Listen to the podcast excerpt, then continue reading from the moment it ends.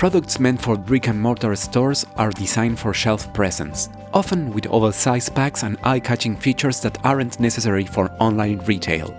Designing e-com packaging that will stand up in fast-moving warehouse environment is completely different. How do designers respond to these new challenges?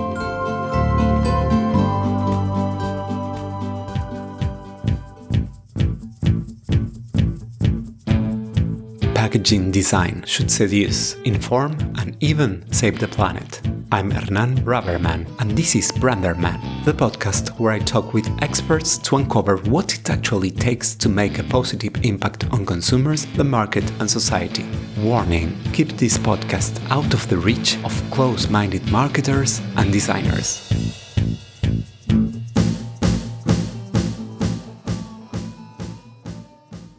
Before the interview, let me introduce my design agency. Brands with purpose. Human, agile, honest brands that leave no one indifferent. Tridimage creates and revitalizes brands to imagine and shape the future. Tridimage, the branding and packaging design agency for bold brands. Today I had the pleasure to speak with Brent Lindberg, head of curiosity at Fuse Neo a packaging innovation development and prototyping firm that crosses material and process boundaries to unlock solutions that help brands succeed online and on shelf. Brent has directed packaging design projects for Google, Disney, Starbucks, and Amazon, to name but a few. In this episode, we discuss the biggest design differences between designing retail and e com packaging. He also describes the four P's of packaging design shares best practices for designing e commerce packaging, and tells me why he believes designers should be material and process agnostic. Today, with me, Brent Lindberg.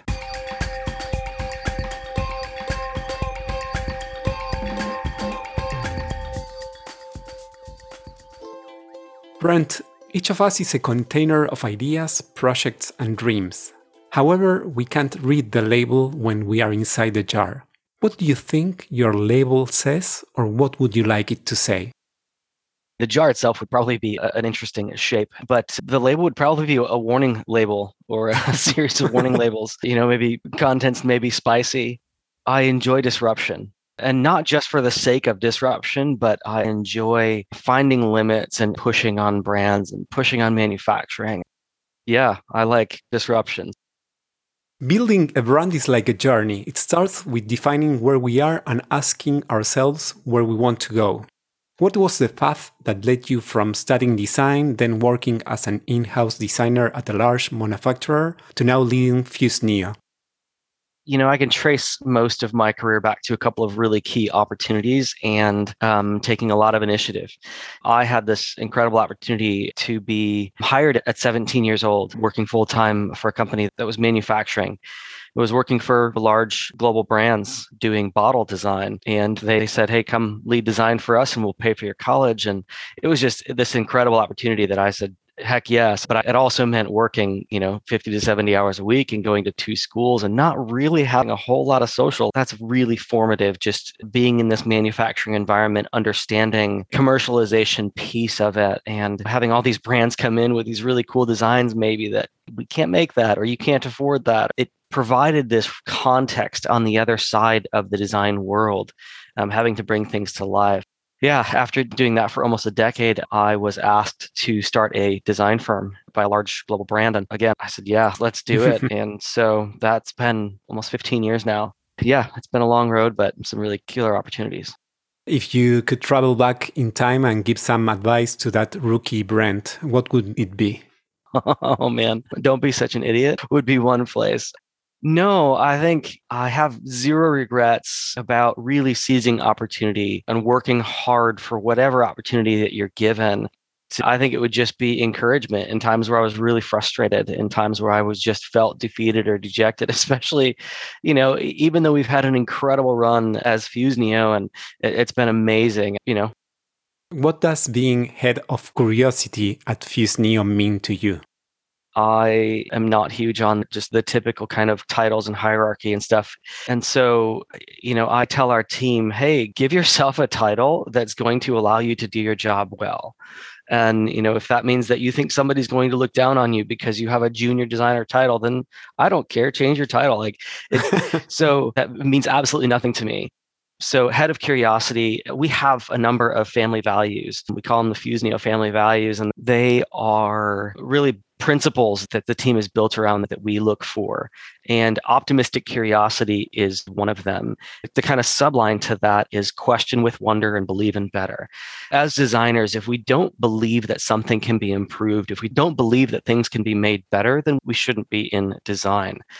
And so this optimistic curiosity is going into every situation, looking at every product with a level of optimism, like, hey, we can do something cool here. Let's figure this out and challenging that. So yeah, I think curiosity is an incredible attribute. yeah. Your team is comprised of industrial designers, graphic designers, package engineers. What, in your opinion, sets apart a great package designer from a good one? I have to refer back and defer to my experience on the manufacturing side. I spent near a decade in blow molding. That experience, first of all, it was incredible. They gave me the, the runway that was just amazing. And if I wanted to push on design, if I really wanted to like push the envelope and try something challenging, the comment that came back to me was, okay, but you're going to go into the plant. You're going to go down on the machine and help run it. And, you know, there were times that I went down there and I just ate my lunch, right? I would stand at the machine. I was like, oh, that's why you said don't do this. Okay. I I should have listened. You're right. But there were also times where we did it and they were like, oh, well, that actually turned out. And I was like, yeah, cool. It was this very hands on understanding of how to make something and how to push the envelope on things. So I think good packaging design it's aesthetic. It's got the customer in mind. It does some cool things. It portrays the brand, but really great packaging design understands the needs of the brand. It understands the commercialization needs. And we have these four P's that we look at. And I'm not going to dig into it too deep, but basically we're looking at the whole supply chain of something. How is it made? How is the packaging made? How is it packed out? How is it shipped? How is it retailed? How is it used? Ultimately how is it recycled? And so good packaging really understands the entire supply chain and it doesn't just try and look good on shelf. Let's dive deep into that four P's. Yeah. Produce protect present perform produce is really all about that commercialization, right? Like, how is the packaging made? How is the product maybe made? And how does it interface with the packaging? How is it assembled and put together? The protect is really all about distribution. So, how is it packed out and palletized and moved around and handled throughout that supply chain? Present is really how does it come to life on shelf and even where does it live on shelf and its dimensional considerations or what is it next to those typical things that we might think about as designers going in to do a store audit. And then lastly the perform piece is really all about the consumer interaction, whether it's showing up on doorstep or it's in a store environment and all the way out to recyclability. So we just kind of break it up into these four sections and we dive deep into each section and, and try and understand the impact of each of these areas on packaging. But I'm a very simple thinker. Um, I'm not that complicated. And so I think in very linear process. So like if you looked at that, it's really from start of life to end of life life and it's it's this very linear flow and are we thinking about everything along the way? And yes it has forks and paths right? Something may live in retail and e-commerce. It may be direct to consumer. It may go through other supply like there's a lot of complexity to that but just really teaching our team to think in this kind of linear holistic process. I heard you define your agency as being material and process agnostics. Why do you believe that? So some of that stems from working on the manufacturing side. You know, if somebody came to us, and I, have literally had this happen, we had a company that makes beef sticks come to us and say, "Hey, what should we do with our new product?" And the answer was put it in a bottle because we made bottles. There was selfish intent there. Now, we wanted to find the right thing for them, and that was great. But at the end of the day, we only made bottles. And so we could do some really killer things. And we came up with some great designs, but it was very narrow minded. It was selfish intent. And, you know, not only should you put it in a bottle, but you should put it in a bottle that runs on that machine that I have sitting right there with capacity on it. right because as a manufacturer we, we are looking to fill capacity on machines and design stuff that we can run We can't run everything. But when a brand really needs to understand what is the right thing for me, I think they need to be looking across materials and across processes. And sometimes materials and processes come together. So being able to look at all of the different available materials, even not typical packaging materials, or being able to look at, at processes that may be non-conventional or difficult, I really think that ability to look across that whole landscape is helping a brand unselfishly. Like mm. it's helping them explore every opportunity and also give them ownership and equity over this design Brent, what are some of the biggest design differences you find between retail and e-com packaging? This it's been an interesting journey that we've been on. It's been, gosh, almost six years now that we have been like Amazon's design partner, and we've been doing this whole e-com thing and actually defining what is e-commerce packaging mean globally. And it has taught me a ton but the difference is in the way that goods are handled, they're displayed, they're sold. It is completely different. We think of this kind of first moment of truth and this whole hierarchy of packaging that has been around forever. There's these rules that come into play with how we think about retail packaging. Well, when that's not how you shop it and your interaction with it is very different and you, you don't have things like theft prevention that you would have in retail and you don't have to display the product. You don't have to be obnoxious and large and stand out on shelf. You just don't have any of those things but what you do have is a very rigorous supply chain that is unprotected and requires some level of durability. They are, in some cases, like diametrically opposed to each other. Bigger is better in retail, smaller is better in e commerce, bolder is better. They're almost polar opposites. Where do you draw the line between design and engineering while designing e com packaging?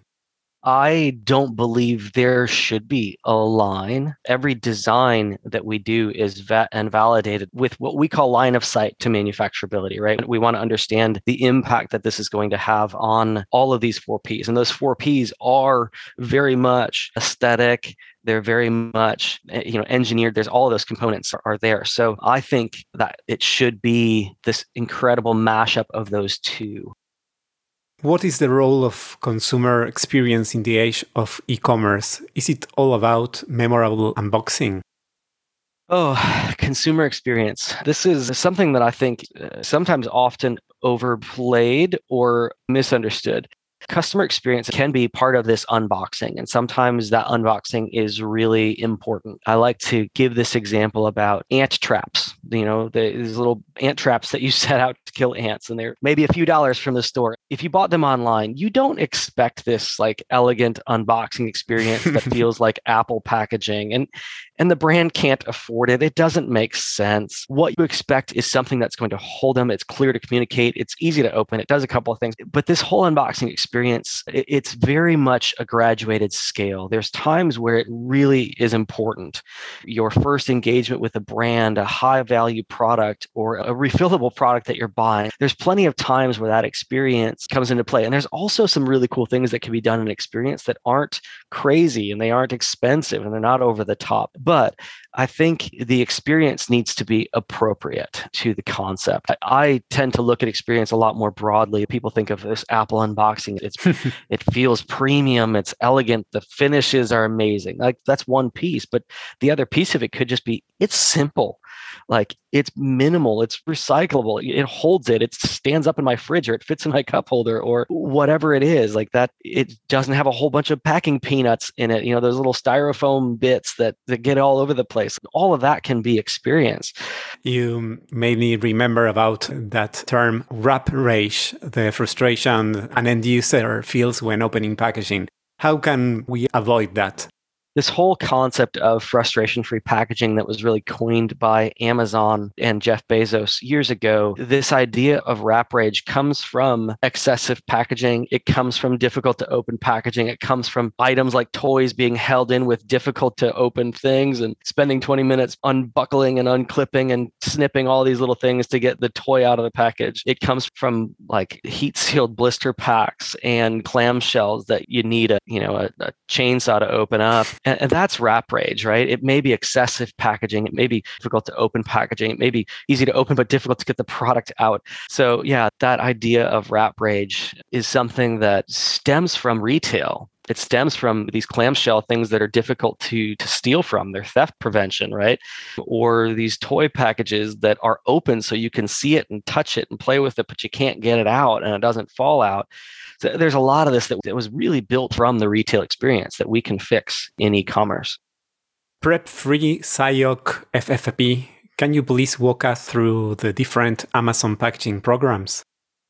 The terms prep free SIOC or SIOC, we say SIOC or FFP. We've actually kind of morphed it a touch, and and now all of those fit under the frustration-free packaging programs, which is a larger umbrella of packaging guidelines and advice and counsel to brands. It's now three tiers. So tier three is prep-free, tier two is SIOC, and tier one is FFP. This prep-free really refers to liquids and fragiles, and actually some other things in, in e-commerce that, when shipped, are coming open. They're they're coming out, they're leaking, they're dispensing. And so prep is this process by which Amazon adds a bag or a piece of tape or some bubble wrap around your product to try and help it survive the rest of the journey. So prep free means that you've gone through a test and an ISTA and ISTA test that does a number of drops. And in a prep free test, we put that item into an overbox with some other dummy objects and we drop it and we put it on a vibration table and we do some you know that testing. If it comes out at the end and there's no leakage things haven't come apart nothing's come out then we certify it as prep free meaning the vendor doesn't have to now pay prep charges which can be expensive. Amazon putting that bag or tape on it. So that's prep free. It's probably the most difficult to understand. Moving into tier 2 and tier 1 which are SIOC and FFP those two tiers are both designed to certify packaging as able to ship in its own packaging, so not require anything extra from Amazon. Both of those are SIOC, and I'm using air quotes that you can't see here. Both of those are shipped in their own container packaging. The distinction for FFP is that it's held to a little bit higher standard. It's a little more optimized in size. It uses all curbside recyclable components. But the idea for both of those tiers is that they can arrive to Amazon and then just get a shipping label right on that box and it goes out. There's no box of Amazon that's needed. There's nothing extra protection wise there are a lot of products that use styrofoam or they use non-recyclable components or maybe they're a little excessively large or brands that are using their stuff from retail and they can't maybe necessarily easily go redesign it. And so there's this tier that allows for that. We ultimately, you know, trying to drive brands towards FFP, this optimized, more recyclable tier. But both of those, they use the same test method where instead of putting it in a box and testing it, we test it in the packaging that it shows up. Brent, how does it feel when you approve those tests? It's great. I mean, I love seeing brands put their packaging to the test and, and, improve it and optimize it, especially going to FFP or a brand who says, hey, you know what? We are willing to disrupt and let's go see how small or how different or what else we can do for e commerce. That's a lot of fun to see a brand push themselves.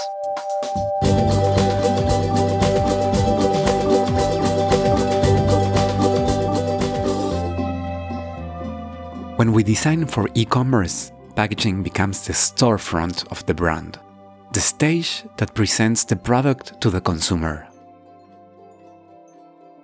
We are experiencing the rise of direct to consumer brands. In your YouTube channel, you have dissected literally dozens of DTC packages.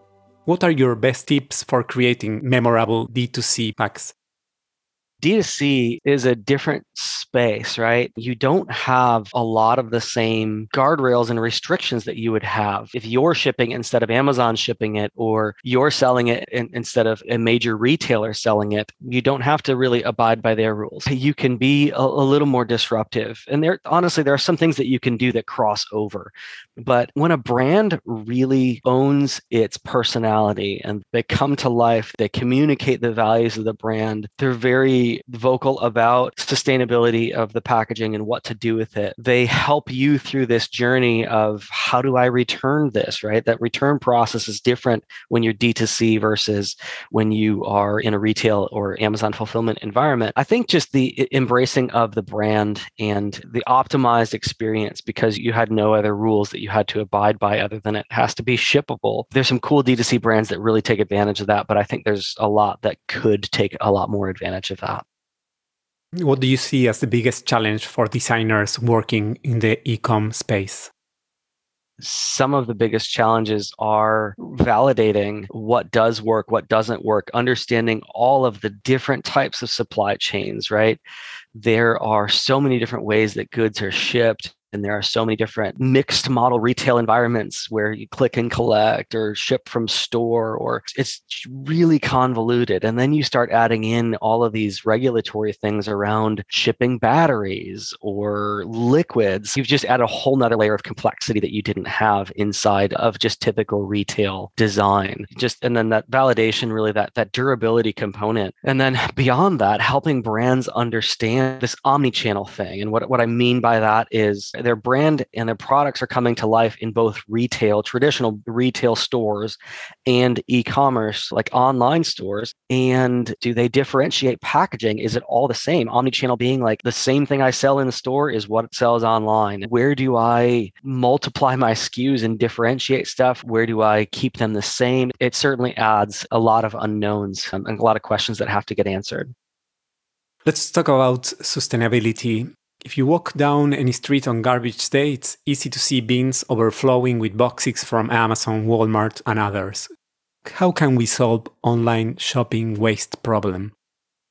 Yeah, sustainability is an incredibly complicated beast because it's easy to look at the amount of material that we put in recycling bins or don't and say that that's the sustainability issue. We tend to look at it a lot broader than that, right? Maybe there's a box and maybe there is a delivery driver that drove it to our house and maybe they delivered it in three boxes and we could say, oh man, that's so wasteful. There's all this fuel, these trucks driving around and stuff. But when we start looking at it and saying, okay, these three items we may have had to get in our own car and drive 20 minutes to the other side of town to go to the store. And if that store didn't have it, we'd drive to the next store and we would buy it and we'd put it in a bag and we'd haul it out to our car and we'd drive back home.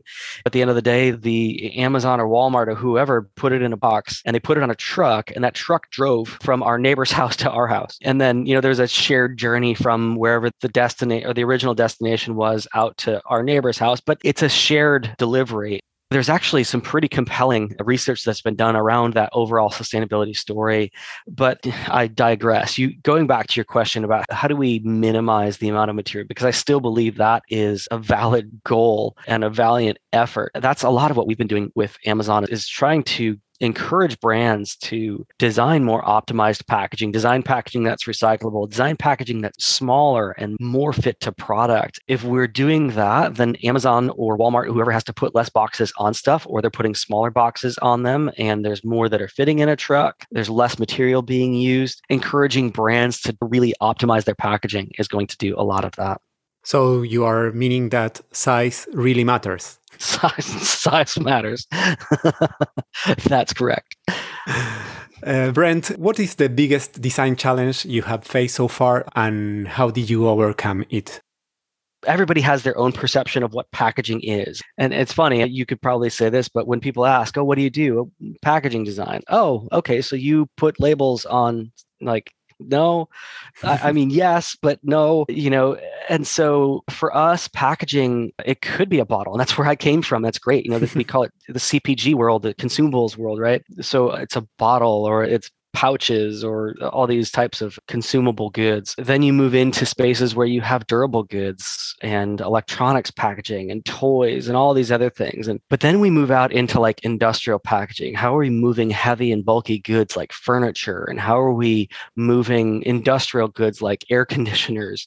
And then even beyond that, how are we creating reusable uh, packaging systems like food delivery methods or exchangeable packaging systems? Or how are we helping helping to move servers around the world? How are we creating automated platforms? So for us, packaging actually it's really, really big in terms of, of its scope. Honestly, some of the hardest things that we have to do is design a bottle that's being reproduced billions of times a year because of just the scale of operations. If you design a 20 ounce bottle of carbonated soft drink and you've got to consider everything downstream of that, right? The vending machines, the the racks, the trucks that it goes in. So I think these, these two things on the ends of the spectrum, these high volume things, but anything that has low margin and high volume is going to be particularly challenging. I saw your Disney project for the dolls that was launched mm. on last Earth Day. That is a case where we had this really exciting opportunity to disrupt. And the toy industry has this held belief that I have to see what I buy, I have to touch what I buy. In retail, that's what consumers are used to. With e commerce, you don't. You see it, you see several pictures of it, you actually have a better picture of what it is outside of the box and its size and scale and how it moves and what it does than you do in a retail environment where you can't take it out of the box. We have the opportunity to disrupt in an e commerce space. The brief for that project was really about eliminating plastic, but at the end of the day, we we're having to solve for other consumer perception challenges as well optimizing that doll packaging, allowing it to be easy to get out, not using any plastic to hold it in. So getting creative on the way that we held accessories and things like that. And also holding the doll in. For us, there was a piece of this that was about operational efficiency how do we get the doll in there without a whole bunch of twist ties not just because we don't want the customer to have to open them but because we don't want the plant to have to pack them like thinking of being that person who sits there and puts those little twist ties on every day no that does not sound fun and so how do we make it easier for the person in the factory to load this into packaging we like to think all the way back to that level. How do we make their job easier? It was a big challenge trying to get a brand to shift their perspective that I don't have to see everything that I buy. What is the design tactic that has worked for you time and time again? Your secret weapon? Secret weapon. It's very unconventional. it's really about treating the brand as a collection of people. We think of a brand and we think of it as its own, you know, living, breathing entity, and it's got its own persona and it's got its own attributes when we see a brand, we see it as a collection of people, people that have car payments and mortgages and kids in college and family disputes. And we, we see it as this collection of people. We are working together to propel that brand and to lift that brand and set that brand up for success. We do that through making individuals within the brand successful. And so, one of the things that we do when we go into a project is hey, how do we make you look good? How do we help you be successful in this? Because if we can do that up the chain of people within a brand, ultimately they want the brand to be successful. But if we're asking them to take on too much risk, or if we're asking them to do something that is counterproductive to their own objectives, hey, your objective was to save cost, and we're proposing this thing that's more expensive. We are putting ourselves in a difficult position and them for success. And so, yeah, I, it's very unconventional we call it selfless service. Like, how do we go and make people look like rock stars within brands? That sounds great. Brent, do you also see dead people? I see dead people. Good one. what is the worst design crime you have ever seen or committed? Oh man, I've made so many dumb mistakes over the years. There's one that still sticks with me and it pisses me off because it is still in the market. And this goes back early in my career. I was young. I was maybe 18 years old and we had a client come in for a brand and it was like a cooking oil product and the, the head of the brand came in and brought a couple of their like right hand people with them and they were in my office and we were going through some concepts and some designs. Uh, the first mistake i made was showing stuff that i didn't like you know that i knew they would like but i didn't like and of course a brand is always going to pick that. Don't show stuff that you're not excited about we want to give brand stuff that we are really excited about. And so I showed a number of concepts, some of which I thought were really cool, some of which I was not excited about. They picked, of course, one of the ones I was not excited about. But then in the meeting, I just didn't have the backbone. Goes back to another one of our values, confident humility. I didn't have that confidence to really stand up for the design when one of these uh, supporting people in the company was like, you know what would be really cool on that bottle is some drops like some little embossed drops on the top of that bottle. And I was like, um, and the person that was in charge of the brand was like, well, okay, if that's what you want, we'll put drops on the bottle. And I had to put drops on that bottle. And I didn't have the confidence to stand up to them and say, that's a really horrible idea. You were basically like making it look like it's dripped all over the bottle. And, you know, when you poured it, it didn't belong there. It was ugly. I, I had to put it on there. And that bottle still exists today and it irritates me. Brent, what changes do you think we will see in the coming years in the world of ecom packaging? there has been a lot of apprehension when it comes to e-commerce packaging, especially from large brands. Over the years, e-commerce has grown to be single digit percentages of these brands throughout the last just 2 years. In many cases that's moved into double digit percentages of sales for these brands. And so now all of a sudden, brands are really having to pay attention because they were willing to lose money for a single digit percentage of their goods sold now, when you're moving into double digit percentages, 13, 15 plus percent, that's really hard to lose money on. We're going to see one, a lot of brands get a lot more intentional about packet for e commerce and products for e commerce. Some cases, I think you're also going to see a lot more product move towards e commerce ready in retail environments because of this kind of hybrid model. I think you're going to see more retail environments that become more like distribution centers as well. And so we actually see e commerce coming back downstream into main retail in the not too distant future. Super interesting.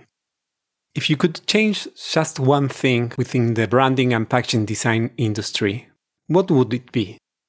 I would probably skewed because of my background and, and what we really are as a firm. But I would tell design firms that just want to draw pretty things to not do structural packaging. I've seen way too many projects come from great design firms, design firms that know branding all day long, and they even potentially know product design, but they've sold a brand on something that can't be made and can't be done. I am a passionate protector of the brand and the people in the brand. And so when they get burned, I get mad. Even that's if that's by my own industry, I get really upset when a brand is misled or sold something that can't be made or just not served well as designers, we have this reputation and there's this stigma that everything needs to be sexy and everything needs to win awards and everything needs to be crazy. And so we are serving selfish intentions if that's what we're approaching brands with. So that was my little soapbox. what is your next adventure? Oh man, there are a number of adventures all the time. I'm a big adventurer. We've always been pretty global. I'm learning a ton as we spread more into EU and into Asia and to those two markets and engage with more brands, engage in different environments. I mean, the Asian market is so different. Even the EU market is so different. And we've been working in it for years, but we've been approached a lot more and we're a lot more intentional now about serving in those areas. And that's to me an adventure. We are learning a ton and having a lot of fun along the way. Thanks so much, Brent. The hallmark of innovation is surprise. Without surprise, there is no interest, and without interest, there is no value. Thanks for surprising us. That's my pleasure. That's what I do. I hope you have enjoyed this conversation as much as I did. You can check the episode notes for all the relevant links.